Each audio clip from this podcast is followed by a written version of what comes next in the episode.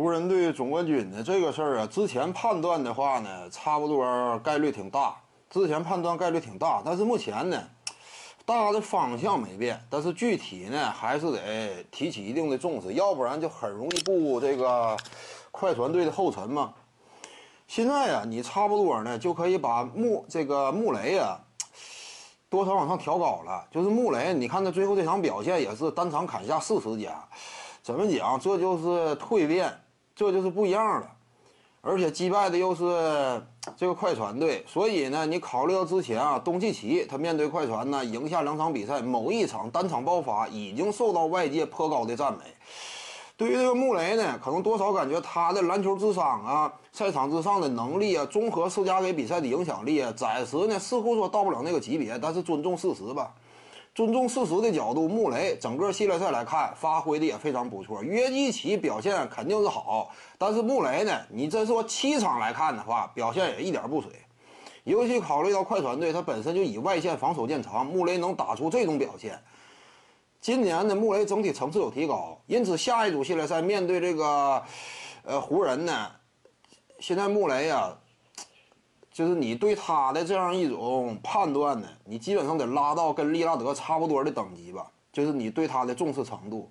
这样一来，掘金队呢也是有内有外，而这两位呢，他俩本身在季后赛当中的层次都不低。因为什么呢？他这穆雷，你看没看到？他这关键在役，他能打下四十分。你这玩意儿，你还能说像传统以往那种眼光去低估吗？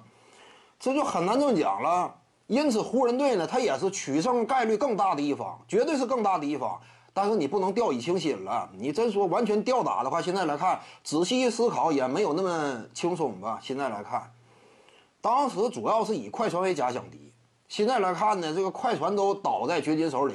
你不能低估了，真说再低估的话，那约基奇有可能效仿当年德和诺维斯基了，像不像啊？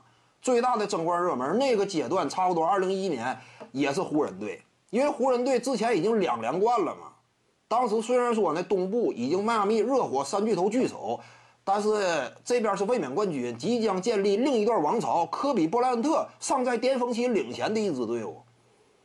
那会儿是最大的争冠热门，结果被独行侠干掉了嘛？你现在如果继续掉以轻心，那有可能就是这个结果。诺维斯基防守好不好啊？不也不好吗？当时那阶段，你说什么掩掩护挡拆之后能摁得住詹姆斯啊？那会儿詹姆斯多年轻啊，能防得住了韦德呀？防不住归防不住，但是他进攻端你不也摁不住他吗？因此现在约基奇他已经干进西决了，你就得调整对他的整体定位了。这已经是超级明星了，现在击败的是最大的争冠热门，每次抢七发挥都挺亮眼，还是个大心脏选手。以往那会儿呢，约基奇不具备如此过硬的大心脏属性，但是现在来看呢，越是打到关键回回合、关键场次，他表现越发稳健，心理波动啊影响越来越小。现在这个约基奇啊，你再不重视的话，那就效仿诺维斯基了。